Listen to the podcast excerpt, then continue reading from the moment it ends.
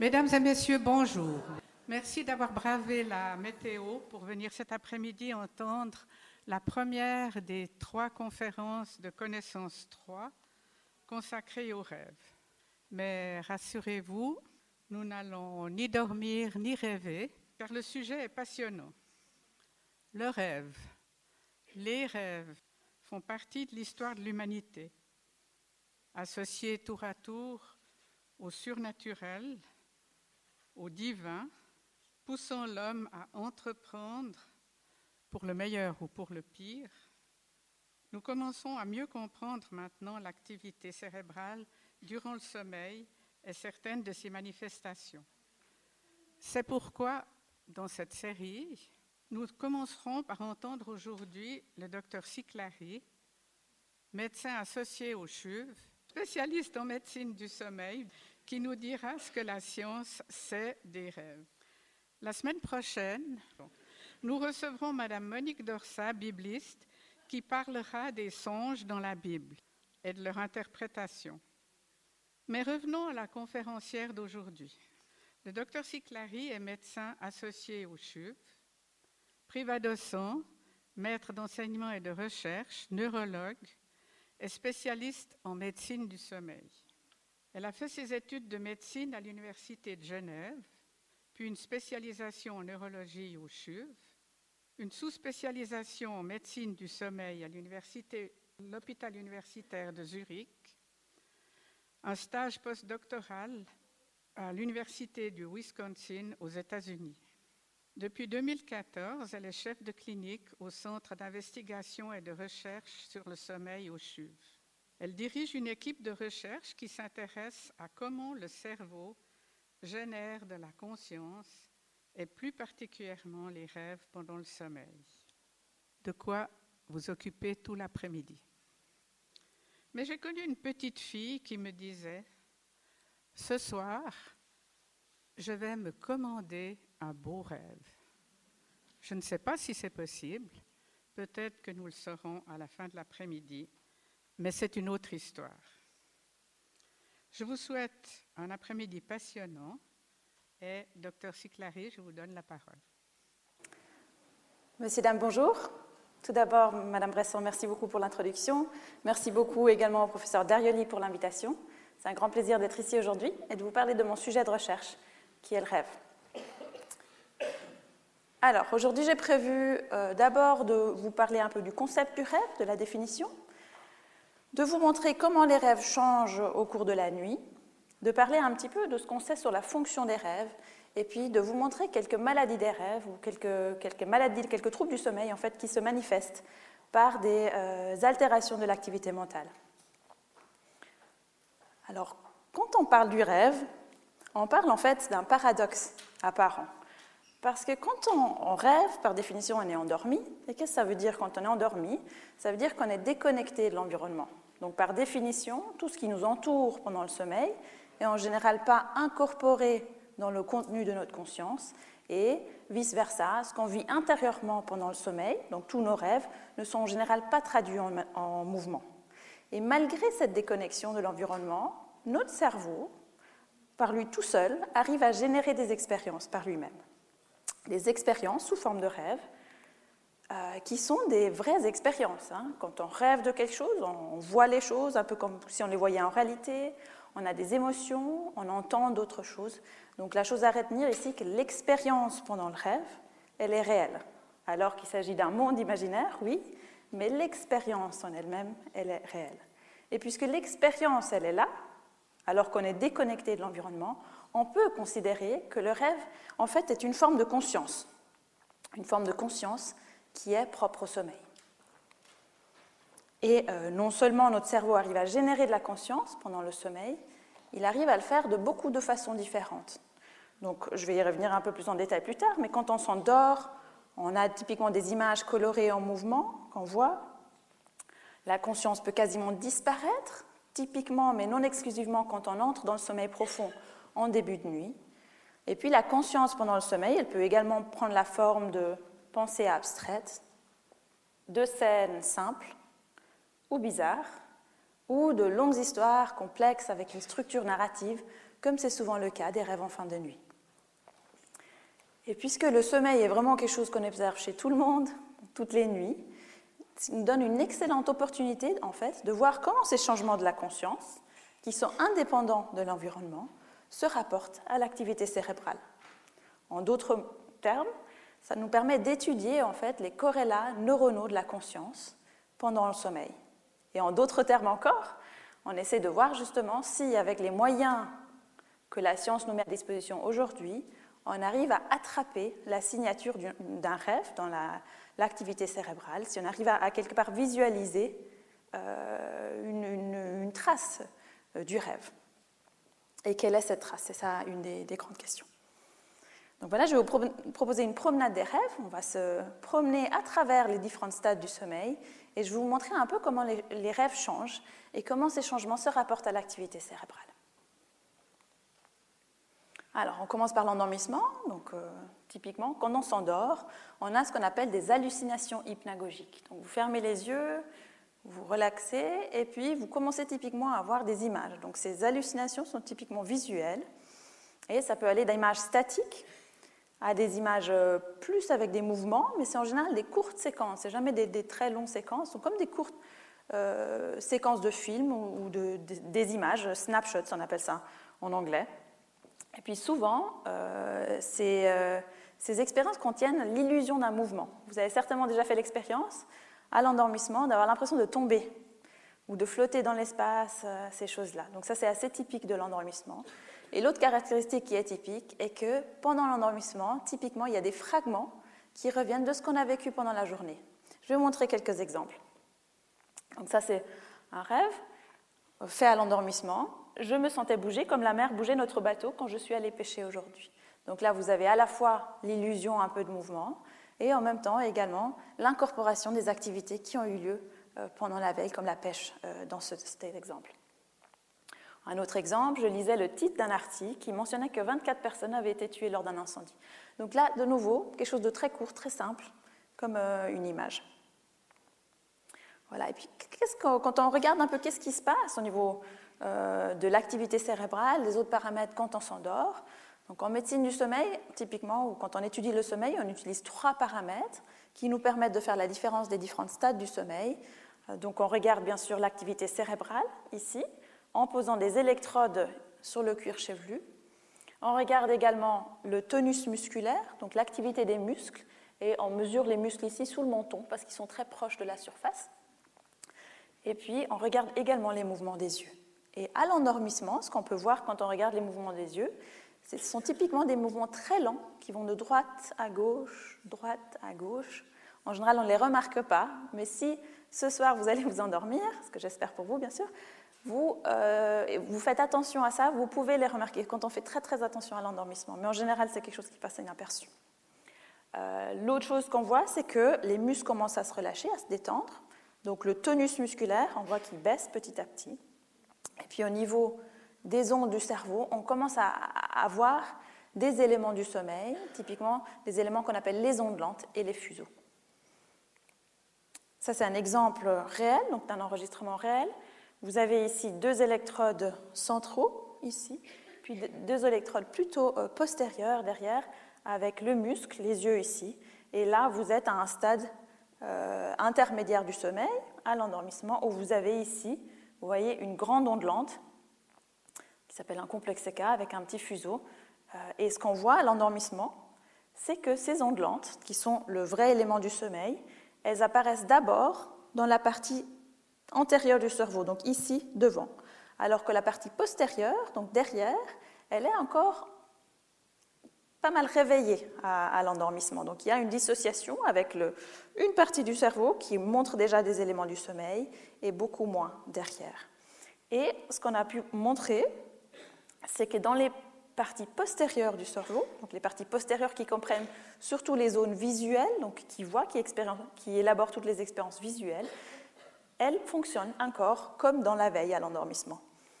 Et euh, il y a des chercheurs euh, japonais qui ont fait une expérience très intéressante. Ils se sont dit, si à l'endormissement, ces régions-là, elles fonctionnent encore comme pendant la veille, est-ce qu'on ne peut pas faire apprendre à un ordinateur comment le cerveau analyse ces images dans la veille et après demander à l'ordinateur de prédire à quoi les sujets sont en train de rêver quand ils s'endorment. Et donc pour faire ça, ils ont montré des milliers et des milliers d'images, de vidéos YouTube à des, sujets qui étaient dans un scanner cérébral, qui enregistrait l'activité cérébrale, une, résonance magnétique fonctionnelle en fait. Et puis ils ont euh, appris à l'ordinateur quelle séquence ou quelle image de la vidéo correspondait à quel type d'activité cérébrale. Et puis après, ils ont demandé à l'ordinateur, justement, quand les sujets s'endormaient dans le scanner, de prédire à quoi ils étaient en train de rêver. Et je vais vous montrer comment ils ont fait. donc vous voyez ici, dans cette vidéo, euh, le temps qui passe, et à ce moment-là, ils ont réveillé le sujet pour leur demander à quoi ils étaient en train de rêver. Et puis vous voyez ce que l'ordinateur prédit ici. Donc là, vous voyez qu'il y a caractère qui sort très fort. Vous voyez effectivement des images de lettres, différents types. Et puis là, le sujet est réveillé, et donc l'ordinateur prédit que le sujet est en train de rêver de caractères ou de lettres, et puis c'est le rapport du sujet. Donc effectivement, il était en train de rêver de quelques caractères sur un papier à écrire en noir et blanc, et c'est la seule chose qui était là. Donc là, l'ordinateur a réussi, et je vous montre un autre exemple. Donc là, pour l'instant, c'est très indistinct, on n'arrive pas bien à voir. Et là, vous avez des visages hein, de personnes qui commencent à apparaître. Et puis, ce que l'ordinateur prédit est homme et femme. Puis le sujet, il dit, quand on le réveille, oui, il y avait des personnes, environ trois, un homme, une femme et peut-être aussi un enfant. Donc là, de nouveau, l'ordinateur a fait assez juste. Donc ça vous montre à quel point, en tout cas à l'endormissement, on peut prédire euh, à quoi une personne est en train de rêver. Euh, et euh, c'est basé sur des zones du cerveau qui ne sont pas encore tout à fait endormis. Voilà. Après, quand le sommeil devient plus profond, on entre dans ce qu'on appelle le sommeil à ondes lentes, dans le stade le plus profond du sommeil, qui se trouve typiquement en début de nuit. Et là, vous voyez ces grandes ondes lentes, en fait. Et quand on réveille quelqu'un dans ce stade-là, dans 20 à 40% il va vous dire Je n'ai pas eu d'expérience du tout, j'étais inconscient. C'est comme si on sort un peu de nulle part ou d'une anesthésie générale. Et puis dans les autres cas, ben, ça dépend un peu du moment de la nuit. Si vous réveillez des sujets au début de nuit, ils vont vous dire oui, il y avait quelque chose, mais c'était vague, c'était peut-être un visage, peut-être un homme, mais je n'arrive pas bien à dire, c'est très vague le tout. si vous refaites la même chose en fin de nuit, dans le même stade du sommeil, les sujets vont vous dire oui. Alors j'ai vu clairement un visage, c'était une femme, c'était cette personne, elle avait les cheveux comme ça, et comme ça les expériences deviennent beaucoup plus riches, beaucoup plus complexes, riche en détails, et, je vais vous montrer pourquoi il y a un gradient au cours de la nuit. Donc voilà, ça c'est des exemples. Donc euh, début de nuit, j'ai vu une caserne de pompiers et l'image d'un feu. Un rêve très simple, très court. Et puis plus tard, je dirigeais des personnes, étais en train de les aider à garder l'analyse à l'intérieur du système solaire. Il y avait un risque de sortir du système solaire. Donc même stade du sommeil, là vous avez vraiment le rêve délirant, typique, hein, qu'on a le matin. Euh, et euh, euh, qu'on connaît bien. Voilà, ça c'est un tracé qui vous montre les ondes lentes ici. Et vous voyez qu'il y en a vraiment beaucoup. Et si on regarde à quoi correspond une onde lente qu'on voit dans le tracé EEG, ben, ça correspond en fait à un mode des neurones, donc des cellules du cerveau, à parler. Quand il y a des ondes lentes, les neurones, ils commencent à osciller entre deux états. Un état où ils sont silencieux, ils ne déchargent pas, il y a vraiment un silence neuronal qui s'appelle un off state. Et puis, ils commencent à décharger tous en même temps et à entrer en on state. Donc, ils font un rythme qui est on, off, on, off, on, off. Et on sait que quand il y a beaucoup de neurones qui se mettent en même temps dans ce rythme on, off, on, off, on, off, ben, la capacité de générer les rêves et la conscience, elle est réduite. Pourquoi? Déjà parce que ce rythme n'est pas très informatif. L'information qui est contenue, c'est seulement on et off.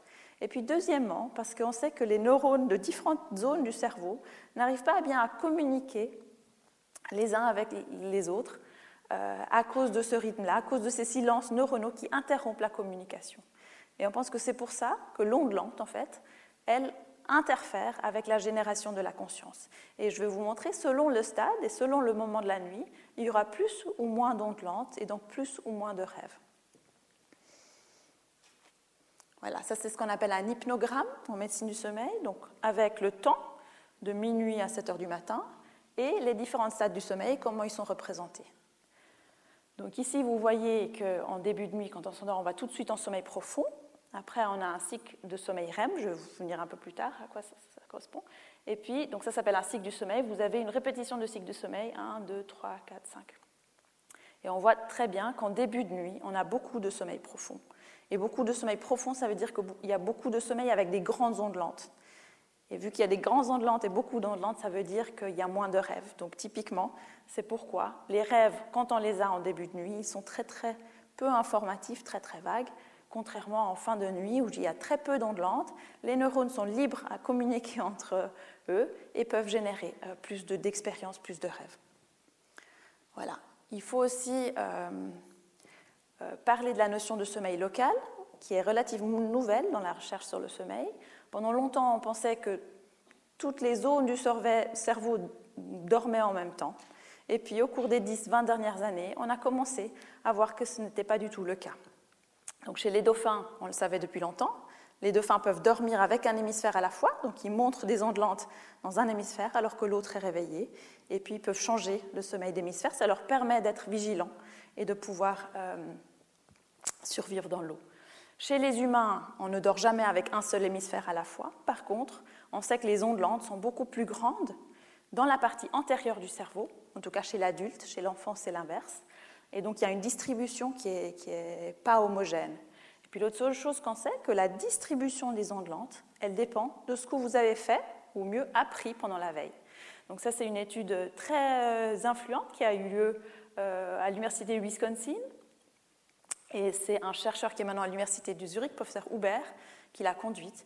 Et lui, il a pour la première fois montré que quand on fait une tâche qui implique une certaine zone du cerveau, ici dans le lobe euh, centropariétal, dans la partie centropariétale du cerveau, et c'est une tâche visiomotrice avec euh, la main droite, la zone qui s'occupe de, euh, de, cette tâche, si on a appris cette tâche bien pendant la journée, elle montrera beaucoup plus d'ondes lentes. Donc ça, ça a permis de comprendre que les ondes probablement, elles ont un rôle dans la plasticité cérébrale, donc la capacité à apprendre, à faire des nouvelles connexions ou à, affaiblir d'autres connexions pendant le sommeil.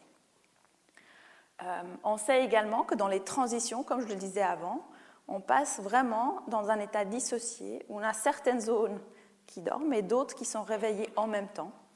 Et puis, il y a des conditions où c'est poussé à l'extrême, typiquement le somnambulisme, où euh, il s'agit de réveil incomplet en sommeil profond, où les sujets, je vous montrerai un peu plus tard, restent coincés entre la veille et le sommeil, avec des parties du cerveau qui dorment et d'autres qui sont réveillées en même temps. Donc vraiment, on, comprend maintenant que euh, le sommeil est vraiment un phénomène local qui se reflète dans la distribution des ondes lentes. Euh, voilà. Donc maintenant, pour étudier les rêves, on a vu qu'il ne suffisait pas de mettre un ou deux électrodes comme le faisait avant, pour justement tenir compte de tous ces phénomènes locaux. Donc, dans l'Université de Wisconsin, nous avons développé des paradigmes euh, avec des réveils multiples, où on réveille les sujets plusieurs fois par nuit pour leur demander les rêves, et on les combine avec une, un EEG à haute densité, qui, au lieu de quelques électrodes, comme on le faisait avant, utilise 257 électrodes, qui sont placées, vous voyez, sur la tête, sur les joues, partout. Euh, vous serez peut-être un peu étonné, mais on arrive à dormir avec un casque comme ça, je le fais beaucoup de fois. C'est pas comme du sommeil normal, mais c'est possible. C'est relativement confortable encore. Euh, voilà. Et puis, qu'est-ce qu'on a fait? On a réveillé les sujets jusqu'à 25 fois par nuit, donc toutes les 15 à 30 minutes, beaucoup de fois. Et on leur a demandé à chaque fois quelle était la toute dernière chose qui vous passait par la tête avant le réveil. Et on a vraiment insisté sur cette toute dernière chose. Pourquoi? Parce qu'on essayait vraiment d'avoir un rapport entre ce que le sujet nous racontait et l'activité cérébrale. Et quand les sujets nous disaient j'ai eu une expérience ou un rêve. Voilà, très bien. Et quand on en appelait ça une expérience de rêve, quand il n'y avait pas eu d'expérience du tout, on appelait ça de l'inconscience ou de l'absence d'expérience. Et donc, quand on a comparé ces deux états en termes d'activité cérébrale, on a regardé les ondes lentes, on a vu qu'effectivement, comme on, suspectait, quand on rêve, il y a moins d'ondes lentes, mais peut-être la plus grande surprise était de voir qu'il n'y a pas moins d'ondes lentes dans tout le cerveau, mais vraiment dans une zone postérieure du cerveau, qu'on a ensuite appelée la zone chaude postérieure. Et c'est vraiment celle-là qui, euh, qui semble être importante pour générer de la conscience et des rêves pendant le sommeil. Et grâce à l'activité dans cette zone postérieure du cerveau, on a réussi à prédire en fait si quelqu'un rêvait ou pas avec 87% de précision. Donc on a euh, demandé à un ordinateur de nous avertir quand cette activité à ondes lentes dans la zone postérieure dépassait un certain seuil qu'on avait fixé. Et si elle était très haute, on prédisait que le sujet ne rêvait pas. Si elle était très basse, on prédisait que le sujet rêvait. Et effectivement, ça nous a permis de le faire avec une assez bonne précision. Donc on a réussi quelque part à trouver un marqueur qui nous dit si les sujets sont en train de rêver ou pas. Et on pense que cette zone est assez cruciale. Pourquoi elle est cruciale pour générer la conscience? Parce que c'est ce qu'en anglais on appelle un hub, donc une zone qui connecte énormément d'autres zones dans les différentes parties du cerveau et qui permet d'intégrer euh, différentes euh, sensations, expériences, activités cérébrales en une, expérience unique. Voilà, donc quand on a fini dans le cycle sommeil non-REM, on passe dans le sommeil REM. Qu'est-ce que ça veut dire REM? REM, ça vient de, l'abréviation en anglais Rapid Eye Movement, mouvement oculaire rapide, et qui signifie qu'il y a les yeux bougent très vite dans ce stade, un peu comme si on regardait une scène animée, alors qu'on est endormi, alors qu'on a les yeux fermés. REM, ça veut enfin, le sommeil REM, on l'appelle aussi plutôt dans la littérature francophone sommeil paradoxal. Pourquoi? Parce que paradoxalement, dans ce stade, quand on regarde l'activité cérébrale, elle ressemble beaucoup à la veille et pas tellement avec des gros ondes lentes euh, au sommeil, alors que c'est du vrai sommeil, donc sommeil paradoxal. Et puis l'autre, la troisième caractéristique du sommeil paradoxal est que les muscles sont très très relâchés, on est fonctionnellement paralysé dans ce stade, ce qui nous empêche en fait de faire ce qu'on rêve en temps réel. Parce que quand ça, ça arrive, je vais vous montrer, ça peut être dangereux, ça arrive dans certaines maladies. Voilà, ici vous avez un exemple. Vous avez une activité cérébrale relativement rapide avec quelques mouvements oculaires et une activité musculaire qui reste très très basse. Et quand on réveille quelqu'un en sommeil euh, paradoxal, dans plus de 80%, il va vous dire j'ai eu un rêve, j'ai eu une longue expérience en général, euh, avec une structure narrative, ce sont vraiment les histoires qu'on a euh, le matin, typiquement. Et puis quand on parle du rêve, c'est vrai qu'on parle souvent de comment le rêve est différent de la veille, de comment il est bizarre, etc. Mais souvent on oublie de dire que le rêve, sous beaucoup d'aspects, il est très similaire à, la veille. Prenons par exemple la représentation des modalités perceptuelles. Donc presque 100% des rêves sont visuels, et c'est exactement le cas de nos expériences pendant la veille, suivi de la modalité auditive, euh, puis somatosensorielle, donc le toucher, et puis seulement un petit pourcentage des rêves occupe le goût ou euh, l'odorat. Et c'est exactement la même chose de nos expériences euh, pendant la veille. Donc ça reflète bien ce qu'on vit pendant la veille. La deuxième chose, c'est vraiment la qualité sensorielle des perceptions qu'on a. Quand on rêve d'un visage, par exemple, c'est pas qu'on pense à un visage, on le voit vraiment dans le rêve souvent. Donc il y a vraiment cette caractéristique, cette qualité des expériences qui est très très similaire. Et puis, comme vous le savez tous, euh, typiquement, il y a une continuité entre notre vie de la veille et la, vie pendant nos rêves. Typiquement, euh, on rêve des personnes qu'on connaît, des endroits qu'on a déjà visités, on, pense, on, a les mêmes soucis qu'on a pendant la veille. Donc il y a une, grande continuité à ce niveau-là. Et puis de nouveau, on voulait savoir si ces similarités se reflètent dans euh, l'activité cérébrale. Donc on a également réveillé les sujets en sommeil REM. Et puis, on leur a demandé chaque fois si les sujets avaient rêvé d'un certain contenu, comme par exemple de visage, si le rêve avait un cadre spatial, si quelqu'un dans la toute dernière scène euh, du rêve avait parlé. Et on a vu, en fait, par exemple, quand on voit un visage dans le rêve, qu'il y a exactement la même zone qui s'active que quand on voit un visage dans la vie réelle, euh, notamment ici la zone fusiforme des visages qu'on a réussi à identifier. Donc je vous disais, quand on rêve d'un visage, c'est la même zone qui s'active que quand on voit un visage pendant la veille. Quand on entend quelqu'un parler dans le rêve, c'est la zone qui est importante pour la perception du langage qui s'active. Et puis aussi, par exemple, quand le rêve a un cadre spatial, quand les sujets arrivaient à nous dire oui, ces rêves s'est déroulé à l'intérieur ou à l'extérieur d'un bâtiment, on a vu qu'il y a la zone de l'attention dans l'espace qui s'activait. Et puis, euh, il y a également une dimension qu'on a regardée, c'est la dimension pensée-perception. Quand on pense dans un rêve, par exemple, on a vu que c'est surtout la partie antérieure du cerveau qui s'active. quand on a des perceptions plutôt sensorielles, c'est la partie postérieure du cerveau. Et ça, c'est exactement la même chose pendant la veille. On pense en général avec le lobe frontal, donc la partie antérieure, et on perçoit avec la partie postérieure. Euh, puis maintenant, je vais passer un peu aux différences avec la veille. Donc, euh, le rêve, si on utilise un, un jargon neurologico-psychiatrique, est un délire. Pourquoi? Parce qu'on a des fausses croyances. Quand on est dans un rêve, on se croit ailleurs et on y croit vraiment. On ne, se dit, on ne sait pas qu'on est dans un lit en train de rêver. Ça ne nous vient pas à l'esprit quelque part. Donc, en fait, pendant le rêve, on a une capacité de raisonner, de juger, de se rendre compte de la réalité qui est différente. Euh, l'autre chose euh, est que pendant le rêve, on a une, une, attention très focalisée. Donc ça s'appelle single-mindedness en anglais, je ne sais pas très bien comment traduire en français, mais ça fait référence au rêve qu'en général, pendant le rêve, on arrive à faire attention ou on arrive à, à penser à une chose à la fois contrairement à la veille où des fois on peut faire attention à, différentes choses euh, en même temps. On arrive à faire du multitasking, ça c'est pas possible dans un rêve. Votre attention est très focalisée sur une chose et il n'existe presque rien d'autre autour. Et ça c'est probablement en lien avec le fait que le rêve est une forme d'imagination et on arrive à s'imaginer une seule chose à la fois, très probablement. Donc il y a un rapport avec ça. Après, comme vous le savez, les rêves euh, ont une émotionnalité très élevée les émotions sont très fortes dans les rêves. Il y a des gens qui disent même que les émotions peuvent être euh, euh, atteindre leur maximum dans le rêve, un degré qu'on n'arrive pas à atteindre pendant la veille. Typiquement le cas des cauchemars. Et puis l'autre euh, caractéristique très étonnante des rêves est que on oublie très très vite le rêve. La mémoire dans le rêve et pour le rêve est altérée. Et ça c'est relativement étonnant parce que les circuits de la mémoire sont très actifs. Et ben, vous le savez tous, si on, un rêve, souvent, au réveil, on se rend rappel, on se dit, ah, je vais m'en rappeler. Et euh, une fois qu'on est sous la douche, qu'on prend le petit déjeuner, tout a disparu. Ça peut aller très très vite. Même si on écrit un rêve, on y retourne quelques jours ou semaines après, je ne sais pas si vous avez fait l'expérience, souvent on se retrouve devant quelque chose qui a été écrit mais sans souvenir. Donc c'est vraiment très très étonnant. Probablement c'est une bonne chose. Si on se rappelait de tous les rêves comme si c'était la réalité, on commencerait probablement vite à confondre rêve et réalité.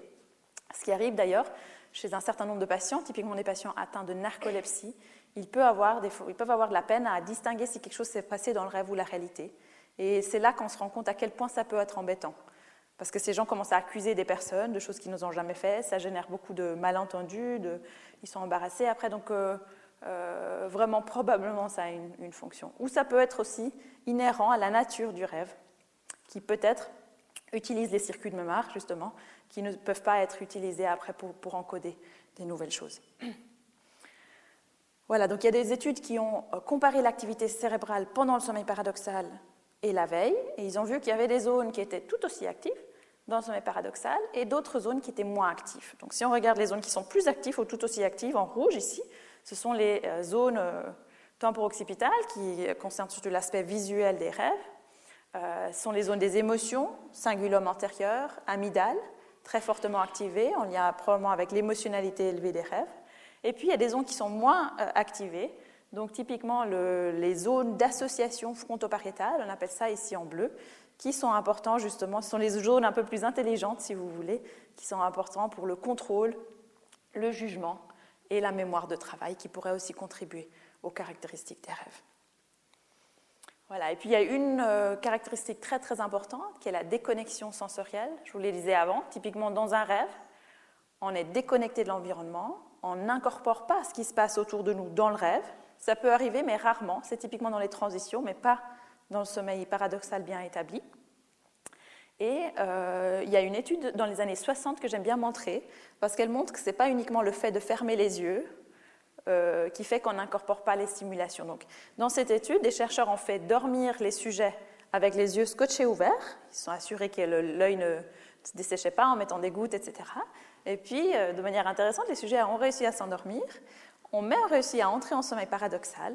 Et puis, à ce moment-là, ils ont commencé à bouger les yeux et les chercheurs leur ont montré des objets euh, qu'il y avait dans la chambre. Et après, ils ont réveillé les sujets, et leur ont demandé Mais qu'est-ce que vous avez vu comme objet? En fait, ce qu'ils ont vu, c'est que les sujets avaient vu des objets totalement différents en relation avec leurs rêves, mais pas avec les, sujets qui leur ont montré. Donc ça montre bien qu'il y a un filtre quelque part, qui n'est pas au niveau des yeux, mais probablement au niveau du cerveau quelque part. On ne sait pas où il est ce filtre qui filtre les informations sensorielles et qui fait qu'on est déconnecté. il y a beaucoup de recherches en ce moment qui se fait pour comprendre voilà, où est euh, ce filtre dans le cerveau. Bien. Maintenant, je vais parler un peu de la fonction de rêve. Je sais que le professeur Daruli était intéressé à ce que j'aborde cette question. J'ai un peu de difficulté parce que, juste pour vous dire, on ne sait même pas pourquoi on dort. Alors, savoir pourquoi on rêve est vraiment quelque chose d'extrêmement difficile encore. On commence à, comprendre comment on rêve, quelles sont les, raisons impliquées, euh, comment le, cerveau fonctionne. Mais donc, pour euh, avoir une réponse définitive à cette question, il faudra attendre encore un peu. J'espère qu'une vie est suffisante pour, euh, pour arriver à cette réponse, je ne suis pas sûre. Mais il y a certaines théories en fait qui ont été euh, développées au cours des années et je vais vous montrer euh, un aperçu de ces différentes théories. Donc peut-être déjà par commencer par les gens qui disent que le rêve n'existe pas en fait, que le rêve est pas quelque chose qui se produit pendant le sommeil, mais plutôt quelque chose qu'on invente au moment où on se réveille. On se réveille, on est somnolent, on est un peu confus et là, le cerveau serait capable de s'inventer des choses. Donc ça c'est une théorie qui est encore soutenu aujourd'hui par, plusieurs personnes. Je pense avec les résultats qu'on a maintenant dans notre recherche, où on arrive à euh, en fait, faire la relation entre ce que le sujet a rêvé et l'activité cérébrale pendant le sommeil, il devient difficile de soutenir ce genre d'hypothèse, mais voilà, elle est là. Après, il y a des gens qui disent oui, le rêve est quelque chose qui survient pendant le sommeil, mais il n'a pas de fonction lui-même. Il s'agit uniquement d'un épiphénomène, en fait, de quelque chose du sommeil REM. Donc, euh, il y a Alan Hoverson, qui est un, chercheur très connu dans le monde des rêves, qui euh, soutient que pendant le sommeil, il y a des activations du cerveau qui sont un peu aléatoires, et le rêve se produit parce que le cerveau essaye de donner du sens à ces activations, et ce qui, produit le rêve, qui est souvent bizarre, justement parce que ces activations sont aléatoires. C'est une autre théorie. Après, évidemment, euh, Freud, avec la notion de l'inconscient, euh, et que le rêve représente des désirs, des conflits inconscients, dans une forme acceptable, ce qui protège le sommeil, en fait. Euh, c'est vrai que cette idée paraît peut-être un peu démodée, mais euh, le concept fondamental derrière, il revient un peu aussi dans, le, dans la science maintenant, dans le sens qu'il y a beaucoup de gens qui croient effectivement que le rêve naît de quelque chose d'abstrait et concrétisé ensuite, un peu comme Freud pensait. Il pensait que le rêve naît de désir, de, de, conflit, de quelque chose de, très abstrait et, ensuite enrichi de, détails. Alors qu'il y a d'autres gens, comme Alan Hobson, que je vous montrais avant, qui pensent plutôt que le rêve part du détail et qui est interprété, qui devient abstrait ensuite. Donc il y a un peu ces deux euh, théories, ce groupe de théories des rêves, et Freud clairement fait partie de cet autre groupe, et il y a d'autres chercheurs qui pensent que quelque chose de similaire pourrait être le cas. Euh, après Jung, effectivement, vous allez entendre une autre conférence à ce sujet, donc je ne vais pas m'attarder, ce n'est pas euh, mon domaine, mais qui a, qui apporté la notion d'inconscient collectif dans la symbolique des rêves, et qui pense que justement l'intégration du conscient dans l'inconscient, qui, se passe dans le rêve, contribue à trouver l'équilibre personnel, peut contribuer également au processus d'individuation. Euh, après, euh, Antti Revonzo, un chercheur finlandais, qui pense que le rêve, en fait, est une forme de réalité virtuelle et qui nous permet d'apprendre des choses qu'on ne pourrait pas tellement apprendre de cette façon dans la, dans la réalité. Donc, pendant les rêves, typiquement, on est euh, confronté à des conflits et des fois même à des menaces de mort. On se trouve dans des guerres, on doit faire face à des ennemis, on doit s'entraîner à, à, se défendre physiquement. Si pour la première fois on est exposé dans la veille à ces dangers-là, ben, probablement on ne serait pas entraîné, on mourrait tout de suite. Et donc le rêve, ça pourrait être une forme de réalité virtuelle où on apprend à faire face à ces dangers. Donc ça, c'est une autre théorie. Et puis après, Jouvet, qui est décédé il y a peu de temps, il y a un chercheur très très connu dans le, dans le domaine du sommeil français, qui euh, pensait, à la fin de sa vie, il a écrit un article où il, disait bah, peut-être le rêve sert à nous rappeler de qui on est en fait. Il y a une reprogrammation euh, génétique qui se fait et qui garantit la personnalité, euh, la stabilité de la personnalité, la stabilité de, qui on est. C'est aussi une, possibilité. Et puis, plus récemment, on montre de plus en plus qu'en fait, le sommeil a une fonction dans, la consolidation et l'organisation des souvenirs, de la mémoire, et que les rêves pourraient être un épiphénomène de tout ça. Et d'autres qui pensent aussi que la euh, probablement pas le même biais, que euh, le rêve est très important dans la régulation des émotions. Ça rejoint un peu aussi la théorie que j'ai présentée tout à l'heure de Revonzo. Donc pour l'instant, on ne sait pas, mais ce sont les théories un peu les plus courantes qu'on a. Et puis maintenant, je vais passer aux maladies des rêves, donc euh, à des conditions qu'on va justement dans la clinique du sommeil, qui sont associées avec des altérations des expériences pendant le sommeil. Donc, à commencer les cauchemars, vous connaissez tous. Donc, des cauchemars, c'est normal de faire des cauchemars de temps en temps, absolument normal. Là, quand ça devient un problème, c'est quand ils sont répétitifs euh, et quand ils dégradent la qualité du sommeil. Des fois, les gens ont peur d'aller se coucher parce qu'ils ont peur de faire des cauchemars. Les cauchemars sont typiquement des rêves terribles au cours desquels on se réveille avec une sensation d'angoisse. Et des fois, les gens peinent à, retrouver le, sommeil après. Ils peuvent survenir quand on a eu un stress psychologique, un trauma psychologique, dans une maladie qu'on appelle le, stress post-traumatique. Euh, donc ça, c'est quelque chose qui survient. Et après, on a un groupe de patients qui vient nous voir parce qu'ils rêvent trop. Ça s'appelle les rêves épiques. On est en train de faire des études sur cette condition parce qu'elle n'est pas très bien décrite. Mais la plainte est toujours la même. C'est typiquement des femmes euh, d'âge moyen qui viennent nous voir et qui nous disent arrêtez les rêves, arrêtez-moi ces rêves. Euh, j'aimerais me débarrasser de mes rêves parce que ces rêves me fatiguent. Je rêve tout le temps, je ne suis jamais inconscient euh, pendant le, sommeil. Et on est en train de voir avec, des, avec une étudiante en médecine que probablement ces gens rêvent tout autant que les autres, en fait, mais ils se rappellent mieux, beaucoup mieux que les autres du contenu des rêves. Donc c'est probablement quelque chose qui est en lien avec le rappel des rêves qui est exagéré chez les patients.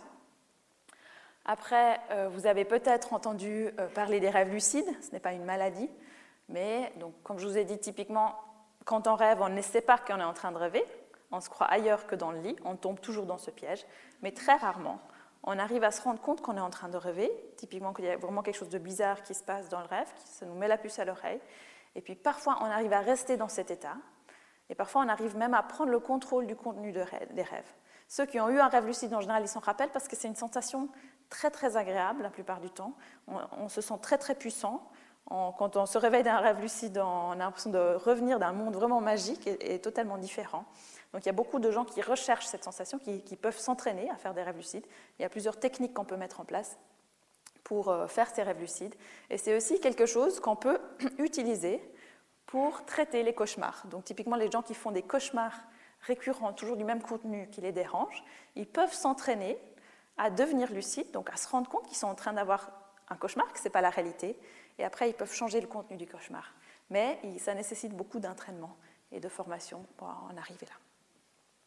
Et il y a certains patients aussi qui font des rêves lucides. De nouveau, les patients avec une maladie qui s'appelle la narcolepsie, ils font souvent des rêves lucides, mais ce sont des rêves lucides un peu différents qui ne sont pas très agréables en général pour ces patients-là. Après, il y a les hallucinations liées au sommeil, qui s'associent des fois aux paralysies du sommeil. Donc, je vous disais que pendant le sommeil paradoxal, on est paralysé en général, on ne bouge pas. Et parfois, cette paralysie peut persister un peu plus longtemps pendant le réveil. Et puis, on est alors conscient, mais encore paralysé, c'est quelque chose qui fait très très peur. En général, quand ça survient de manière isolée, ce n'est rien de grave, mais c'est très très désagréable. Et parfois, on peut aussi avoir des images de rêve dans cet état-là. Et il y a un peintre suisse qui a illustré ça, euh, Das Nachtma de, de. Donc vous voyez une personne qui est paralysée, en train de dormir, avec euh, une personne qui est assise sur la poitrine. Et typiquement, ces patients décrivent exactement ça. Ils ont quelqu'un ou quelque chose qui leur appuie sur la poitrine. Ils ont l'impression de ne pas pouvoir respirer aussi souvent à cause de ça. et puis, il y a le trouble comportemental en sommeil REM. Donc, euh, je vous disais, on est paralysé pendant le sommeil paradoxal. Dans certaines maladies, on peut perdre cette paralysie et commencer à faire ce qu'on rêve. Je vous montre un exemple ici. Vous voyez qu'ici, une personne qui dort, elle est en sommeil paradoxal. Pour l'instant, elle est tranquille. Et là, elle commence à vouloir un peu des mouvements là, elle commence à s'agiter, elle se retourne, elle commence à donner des coups de pied, et là même à taper violemment hein, à côté. Et quand on, typiquement après on demande à ces personnes à quoi vous avez rêvé, typiquement ils disent qu'ils ont, euh, que leur comportement correspondait en fait au contenu du rêve. Donc ça vous imaginez bien quand ça peut être embêtant d'être à côté de, ce monsieur. Et c'est un des gens qui se blesse en fait, qui se blesse, qui vient nous voir parce qu'ils sont très agités pendant la nuit. Et c'est quelque chose qu'il faut prendre au sérieux en fait, parce que derrière peuvent se cacher d'autres maladies. Typiquement, ce sont des, des gens qui sont agressifs au lit, mais juste pour vous montrer, des fois, le contenu peut être très très agréable. Donc ça, c'est un patient que j'ai vu quand je travaillais à Zurich, qui ne rigolait jamais, qui était toujours très très triste pendant la journée, je ne l'ai jamais vu sourire, qui avait cette maladie. Et puis, quand on l'a vu enregistrer, on a vu qu'il riait toute la nuit, toute la nuit, toute la nuit. Donc là, ce n'était pas un contenu. pour vous montrer que ce n'est pas un contenu agressif ni violent, mais plutôt agréable. C'était vraiment étonnant de voir cette dissociation.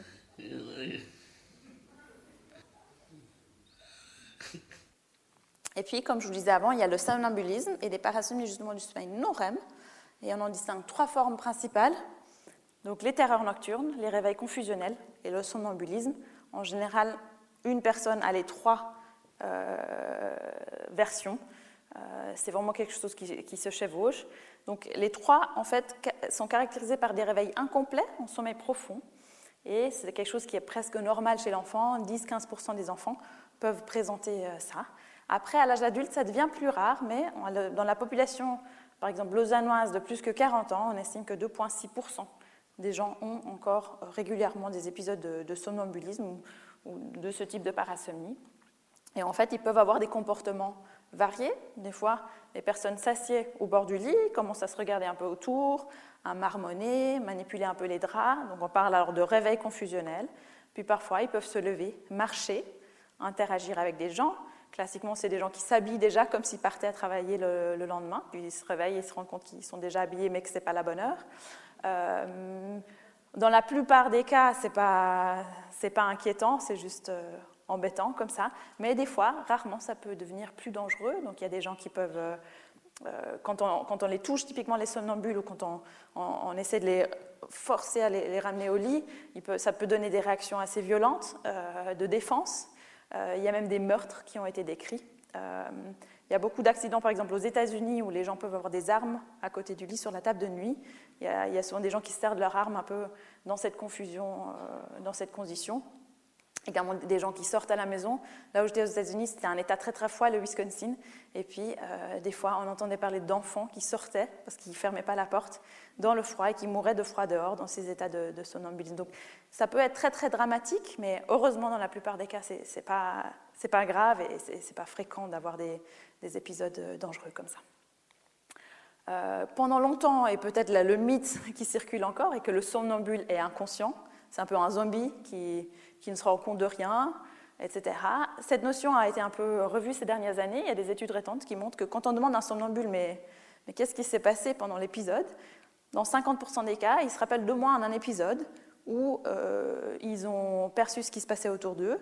Et souvent, ils décrivent aussi des rêves, en fait, et que leur comportement euh, correspond aux rêves. Alors ça, c'est plus fréquent chez les adultes. Les enfants, en général, ne se rappellent de rien. Mais chez les adultes, on arrive souvent à, si on leur demande bien, à, voir qu'en fait, quand ils, euh, quand ils bougent pendant le somnambulisme, ils sont en train de faire ce qui correspond à leur rêve.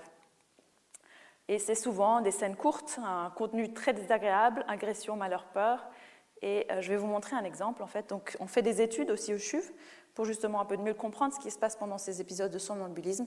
Et ici, vous avez euh, l'enregistrement d'un homme de 30 ans qui faisait souvent des épisodes. On a enregistré un. Donc vous voyez, il a le casque avec tous les électrodes sur la tête. Là, il est en sommeil profond. Soudainement, il se lève, il se regarde autour. Il a les yeux ouverts, vous voyez. Au secours Il crie au secours. Au secours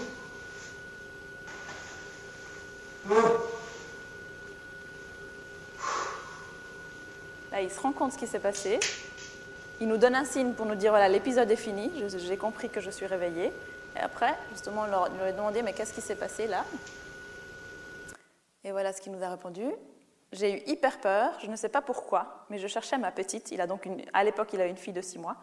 Je ne la trouvais pas, elle n'était pas dans le lit, j'ai cru qu'elle était tombée par terre, j'ai paniqué qu'elle n'était plus là. Je crois que j'ai carrément gueulé, j'ai crié fort au secours, je crois. Donc effectivement, il décrit exactement ce qui s'est passé, ce qu'on a pu voir. Il a cherché sa fille d'abord dans le lit, après il a regardé sous le lit, il a crié au secours, etc. Donc là, on voit vraiment qu'il y a une correspondance entre le comportement et le contenu des rêves qui est rapporté après.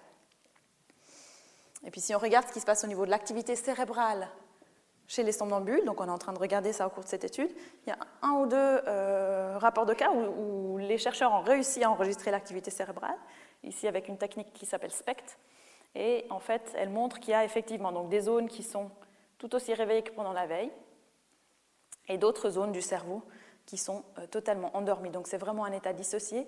Et au chiffre, on essaye de comprendre quelles sont les zones critiques qui doivent être réveillées pour qu'on soit conscient, en fait, pour qu'on ait des rêves, pour qu'on puisse intégrer ce qui se passe autour de nous, euh, de l'environnement.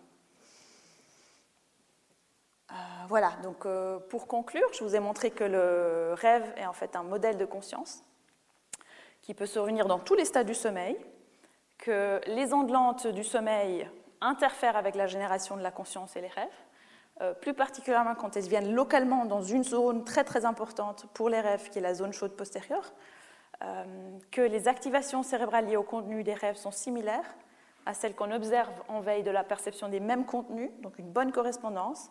Et ça, c'est un bon argument pour dire que les rêves existent vraiment, dans le sens qu'ils surviennent pendant le sommeil, et ce n'est pas quelque chose qu'on invente une fois qu'on s'est réveillé, parce qu'on trouve ces correspondances pendant le sommeil. Euh, on a vu qu'il y a des nouvelles techniques qui nous aident à comprendre comment le cerveau produit les rêves. On a pu voir quelques signatures des rêves et que dans le futur, peut-être, on arrivera à élucider leurs fonctions. C'est un bon départ en tout cas.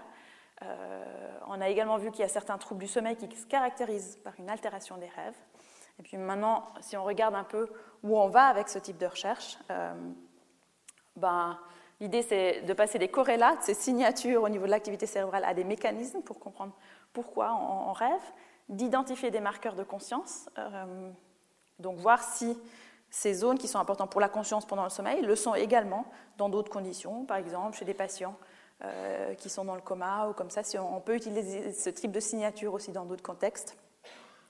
Mieux comprendre les maladies euh, liées aux rêves, cauchemars, parasomnie.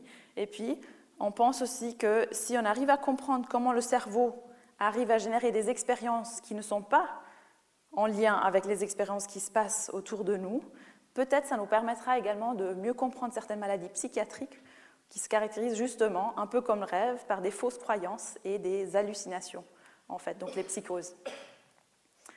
Donc avec ça, j'aimerais remercier mes collègues euh, du CHUF, le professeur euh, Heinzer, professeur Tafti, docteur Abarubio, mes collègues de l'Université du Wisconsin, euh, chez qui j'ai commencé ces recherches, et puis euh, mon team de rêve actuellement, donc mes collègues qui travaillent avec moi sur le rêve ici à Lausanne, euh, avec collabore également avec des chercheurs en Italie. Et euh, également le, soutien financier, notamment le, Fonds national, et également les, fondations locales qui m'ont permis justement de démarrer cette activité de recherche ici. et à vous, merci beaucoup pour votre attention.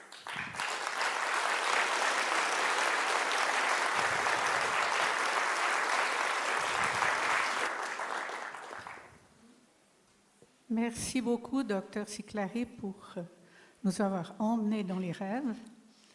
Je sais que vous êtes prête à répondre à des questions, s'il y en a. Passer comme d'habitude avec le micro. Alors, la première question. Dans le cadre de vos études, est-ce que vous avez euh, pris en compte l'effet des somnifères ou d'autres médicaments? Est-ce que ça joue un rôle? Lequel oui, alors c'est une très bonne question. Effectivement, dans les études où on a regardé le rêve chez des patients normaux en bonne santé, on a uniquement inclus des, personnes qui ne prenaient pas de somnifères, pas de médicaments. Alors les somnifères, oui, les somnifères courants, la classe de benzodiazépine qui est, qui est le plus souvent utilisée, ils peuvent altérer la structure du sommeil déjà.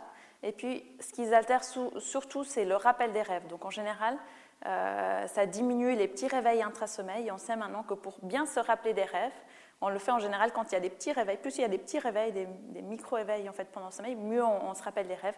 Et avec les benzodiazépines, cet effet est, clairement diminué. Mais ça altère aussi la fonction du sommeil et probablement aussi les rêves. Mais à ma connaissance, il n'y a pas d'études qui ont spécifiquement regardé ça.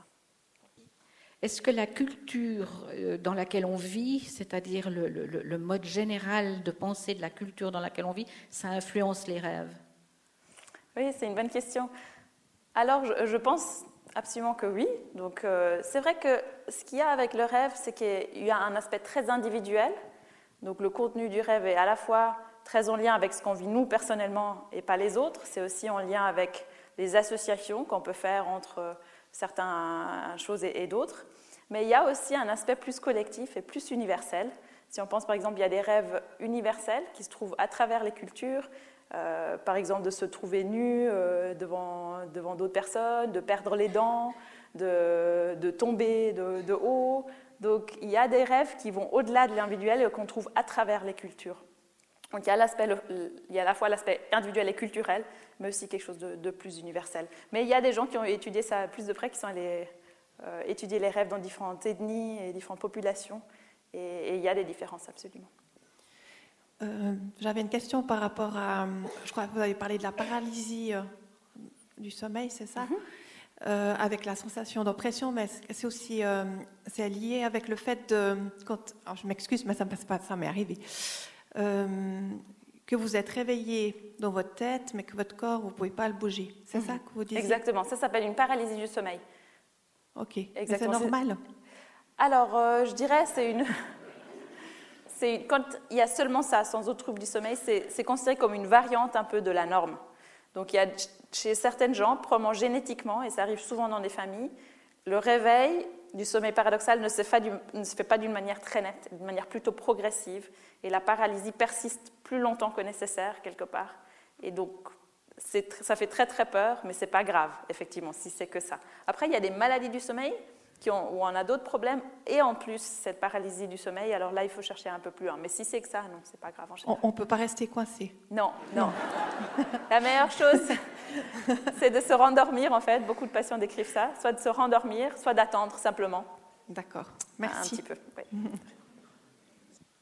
Oui, bonjour. Je ne suis pas sûr d'avoir tout compris pour, euh, pour les rêves, puisqu'on en fait plusieurs pendant la nuit.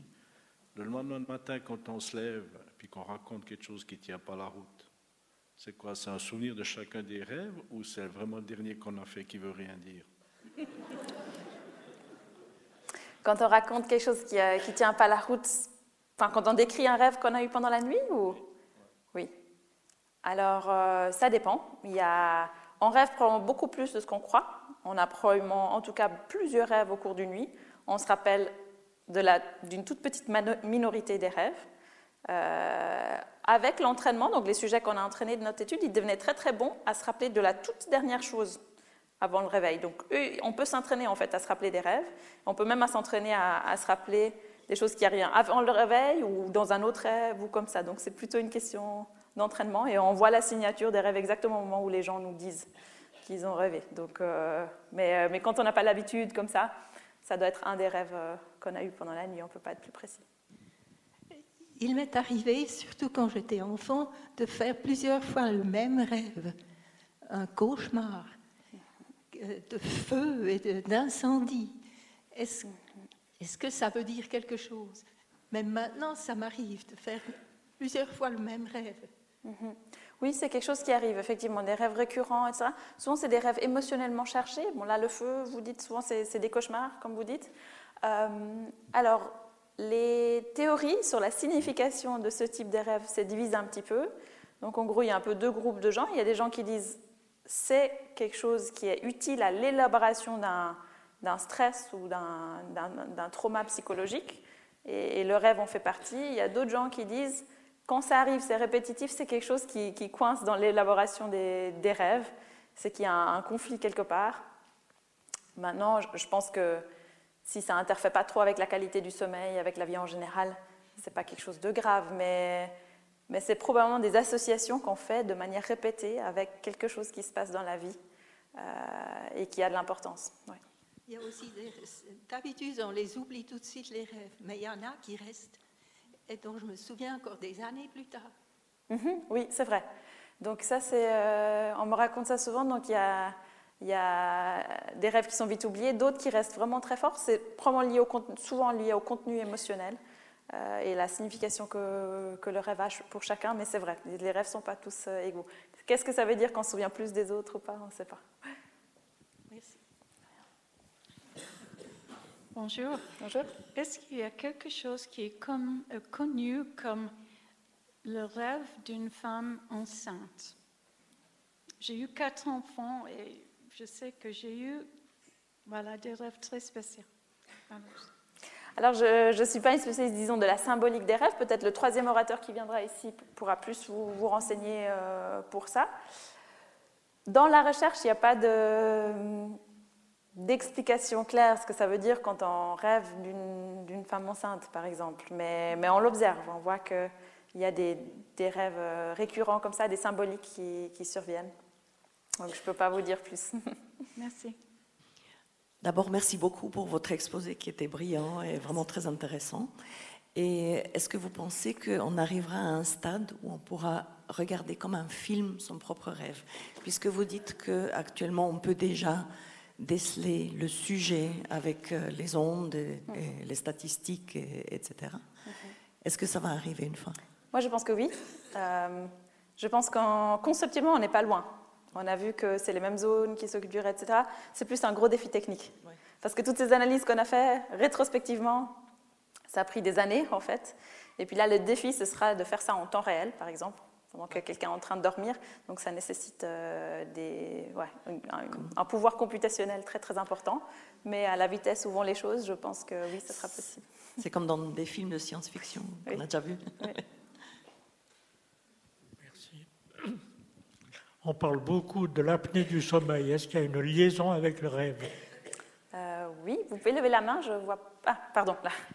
Euh, alors, les apnées du sommeil, rarement. Euh,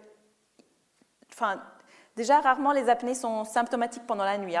En, général, les gens qui font beaucoup d'apnées sommeil, ils ne se rendent pas forcément compte qu'ils sont en train de faire des apnées du sommeil. Parfois, rarement, ils peuvent avoir cette sensation de, suffocation. Et là, des fois, ça peut arriver d'avoir un contenu du rêve similaire qui correspond un peu à, la suffocation. Maintenant, ce que, ce que, font les apnées de sommeil, quand elles sont sévères, elles fragmentent beaucoup le sommeil. Donc, pendant il y aura beaucoup moins de sommeil profond. Et quand on a beaucoup d'apnées de sommeil, on a du sommeil très très fragmenté, avec beaucoup de réveils. Et en général, ça fait qu'on a moins souvent des périodes de sommeil profond sans rêve. Donc on rêve plus et on se rappelle au général aussi plus. On devrait, en tout cas, si on a des apnées du sommeil. Mais il n'y a pas de causalité entre l'apnée et, le, rêve euh, Non, mais les altérations liées à la structure du sommeil peuvent faire qu'on se rappelle différemment des rêves. Euh, bonjour. Je souhaitais vous demander quelles étaient vos motivations à étudier les rêves en tout cas de manière euh, neurologique ou scientifique. Et puis, s'il n'y avait pas aussi euh, une question éthique euh, par rapport bah, à la liberté individuelle, à, l'intimité, et puis est-ce qu'il n'y a pas des dangers liés à pouvoir comme ça scanner, pas l'inconscient, mais en tout cas quelque chose, enfin, un recoin très intime de, des personnes? Est-ce qu'il n'y a pas voilà, un risque d'instrumentalisation, une manière aussi de contrôler euh, pas que l'inconscient collectif, mais aussi euh, l'inconscient euh, individuel et mhm. subjectif. Mhm. D'accord, donc pour répondre à la première partie de, votre question, ma motivation, donc moi je pense que le rêve n'a pas reçu assez d'attention, donc nous passons presque un tiers de nos vies à dormir, à rêver, et on ne sait pas pourquoi, donc je pense que c'est intéressant de faire de la recherche en, ce domaine. Après, personnellement, je pense que le rêve est un bon modèle pour comprendre la conscience, parce qu'on arrive à comparer au sein du même état conscience et inconscience, ce qui est très rare. Donc en paradigme, c'est très très utile. Après, je suis également euh, motivée par euh, les patients qui, qui ont souvent des troubles en relation avec les rêves et on a tendance un peu, on a eu tendance un peu ces dernières années à les mettre de côté, dire oui, la tête, c'est psychologique, etc. Et donc je pense que c'est important d'essayer de comprendre ce qui se passe au niveau du rêve aussi pour mieux comprendre ces maladies et peut-être même d'autres maladies dans le futur. Après, bien sûr, c'est un, une, une balance entre le risque euh, potentiel lié à ce type de recherche et le bénéfice qu'on peut en retirer. C'est un peu comme aussi dans d'autres domaines où ces dangers se posent, comme la génétique ou comme ça. C'est sûr qu'il faut le faire dans des conditions très très strictes et pas que ça devienne quelque chose euh, qui est des machines à rêve qui sont distribuées comme ça euh, partout. Mais on est encore loin de ça au niveau technologique. Conceptuellement, on, commence à comprendre, on est encore loin de ça, mais évidemment, il faudra bien, bien, bien protéger si un jour on arrive à, avoir des machines comme ça bien protéger l'utilisation et, mettre un cadre légal autour, bien sûr. Mais je pense qu'il y a aussi un bénéfice potentiel très grand. Tous ceux qui ont eu un chien savent que les chiens rêvent aussi. Mhm. Alors je me demandais si euh, pour l'interprétation des rêves, euh, on, on, le place dans la perspective de la sélection naturelle. Oui, c'est vrai que, alors on ne peut pas demander évidemment aux animaux, mais c'est vrai qu'on voit des comportements qui ressemblent tellement au rêve chez les animaux dans certaines conditions qu'on est presque sûr qu'ils rêvent, en fait. Euh, maintenant, difficile à dire. Euh, le fait qu'on trouve ça chez autant d'animaux, probablement nous dit que c'est en lien avec quelque chose qui est donc en général le sommeil et en plus le sommeil paradoxal est probablement quelque chose qui est absolument essentiel à la survie parce que personne ne peut en passer et ça a un prix énorme pour un animal de rester autant de endormi, on se met vraiment en danger. Donc s'il n'y avait pas un, bénéfice vital du sommeil et des rêves probablement qui sont associés, en général ce phénomène n'aurait pas survécu dans l'évolution. Donc clairement la réponse est, oui à cette question. Maintenant quel bénéfice euh, voilà, ça c'est encore une, question qui reste ouverte. Merci. Où se situe l'hypnose dans l'échelle du sommeil? Et peut-on rêver en état d'hypnose? Euh, Alors, l'hypnose, je ne suis pas une, spécialiste de l'hypnose, mais quand on regarde des tracés euh, d'activité cérébrale pendant l'hypnose, c'est des tracés d'éveil, mais d'éveil, un état d'éveil dans lequel on est très détendu. Mais ça reste de l'éveil et ce n'est pas du sommeil. Par contre, c'est un état où justement l'imagination est très très sollicité souvent. Et je ne connais pas d'études qui a comparé le rêve avec euh, l'hypnose, mais je m'attendrais à, trouver des choses similaires. Merci. Quel rôle l'alimentation peut avoir sur les rêves? Alors, il y a beaucoup de gens qui disent, par exemple, quand on mange un certain type de fromage, on fait plus de rêves ou, d'autres choses. Je ne sais pas s'il y a des études qui ont vraiment regardé ça, mais c'est vrai que l'alimentation influence la structure du sommeil. on sait que la structure du sommeil, comme je disais avant, quand on fait beaucoup de réveils ou comme ça, ça peut influencer le, rappel du rêve. Donc un repas lourd typiquement, ou quand on a bu de l'alcool aussi, euh, le soir, ça peut euh, changer la structure du sommeil. Donc typiquement, l'alcool par exemple, on s'endort beaucoup plus vite euh, que sans alcool, mais par contre, on a beaucoup plus de petits réveils en deuxième partie de nuit et c'est le moment où on, rêverait le plus, donc ça peut avoir une influence sur les rêves. Mais exactement savoir quel aliment fait quoi, peut-être il y a d'autres effets, je ne sais pas. Pour vos patients, vous ne leur donnez pas des, stimulants à, rêver? Y a-t-il des, des vitamines, des oligo-éléments ou euh, bon, psychotropes aussi, mais qu'est-ce qu'il y a? Oui, alors dans, les psychotropes, oui, il y, a, il y a, des, ou dans des médicaments, typiquement, il y a des médicaments qui augmentent le, le rappel des rêves, qui augmentent les cauchemars, typiquement, comme des médicaments qui sont donnés pour les HIV, par exemple. Il y a d'autres euh, médicaments, les, les bêta-bloquants, des fois, peuvent aussi induire des cauchemars. Donc clairement, il y a des effets pharmacologiques. Il y a aussi récemment une étude qui a montré que des médicaments qu'on donne en général pour l'Alzheimer peuvent induire des rêves lucides chez les gens euh, ça, donc oui, il y a beaucoup d'altérations pharmacologiques qu'on peut, peut, induire et qui peuvent avoir une influence sur les rêves. Il y a des gens qui vous disent qu'ils ne font jamais, qu'ils ne rêvent jamais, et d'autres qui vous disent qu'ils rêvent, ils font toujours le même rêve. Mhm. Est-ce que le même rêve est fait dans un temps court et à répétition pendant le, la nuit, ou c'est un rêve qui vous poursuit tout le temps? Mhm. Alors il y a un peu deux questions là-dedans, si j'entends bien. Donc il y a des gens qui effectivement disent qu'ils rêvent jamais et d'autres qui rêvent souvent. Donc si on regarde un peu quels sont les facteurs qui font qu'on se rappelle plus souvent des rêves, donc ce qu'on a pu voir, c'est que les femmes se rappellent plus souvent des rêves en général.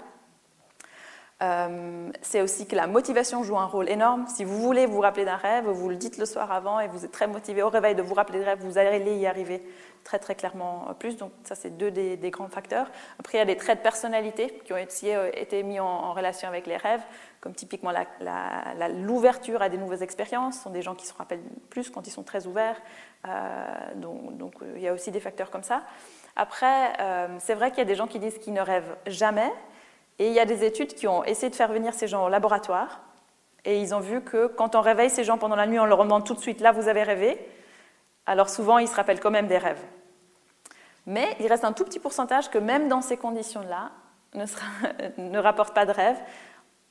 Dans, l'état des connaissances actuelles, on pense que c'est plutôt une question de rappel des rêves. Donc il y a des gens qui se rappellent mieux que d'autres, mais que tout le monde rêve plus ou moins de manière égale. Et puis, dans la deuxième question que vous posez, si on peut avoir euh, le, rêve plusieurs fois par nuit, oui. Alors, les rêves peuvent se répéter. Nous, on a, on a vu dans notre étude des gens qui avaient des rêves très, très similaires d'une fois à l'autre. On a vu à chaque fois la signature du rêve, donc euh, c'est tout à fait possible. Oui, merci. je voulais vous poser la question parce que je rêve beaucoup et puis j'ai remarqué que je suis là. Ah, merci. Désolée. j'ai remarqué que je peux aussi procéder avec une intention de me souvenir de, rêves. Et vous avez parlé que vous, formiez des personnes à se souvenir des rêves. Est-ce que vous pouvez nous décrire comment vous faites cette formation? Euh, Ça m'intéresserait parce que j'aime bien me souvenir des rêves, ça me fait avancer.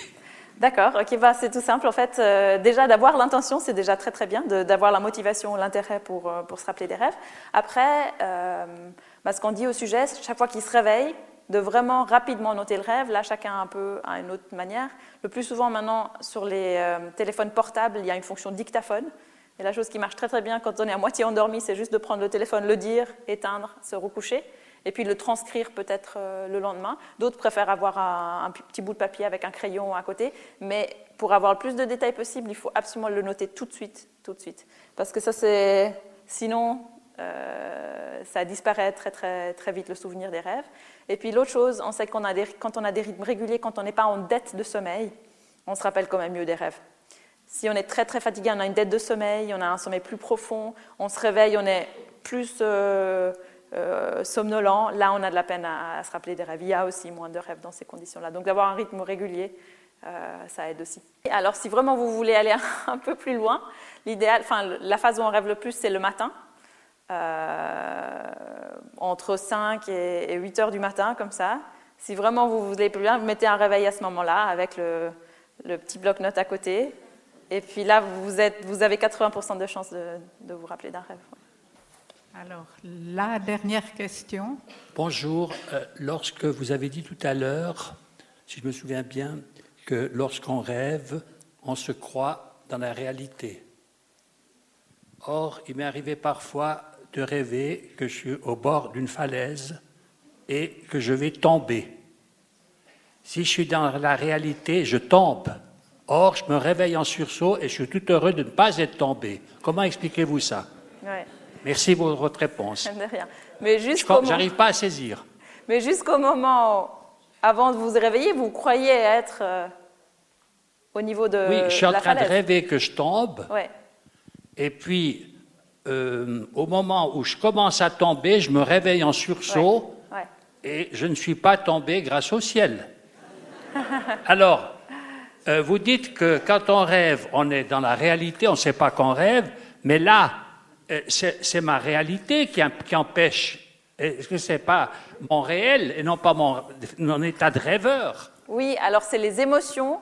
Quand il y a une activation des émotions très forte, les émotions, c'est aussi en partie le même système que le stress qui fait que vous vous réveillez. Et du moment où vous êtes réveillé, vous êtes capable de faire la différence. Mais juste avant, oui, il y a quelque chose qui est, tellement stressant qui vous réveille, probablement dans ce rêve-là. Ça arrive moins dans les rêves où, on n'a pas peur. Mais, mais c'est assez typique que quand on, a très très peur dans le rêve, on se réveille. Et je pense que c'est lié à la peur, c'est que ça, ça vraiment, ça vous, c'est une réaction de stress. Alors, je suis de nouveau dans la réalité tout à coup. Oui, après, vous êtes de nouveau dans la réalité. Oui. bon, merci. Alors, il me reste à remercier très chaleureusement le docteur Siclari, que je vous demande d'applaudir.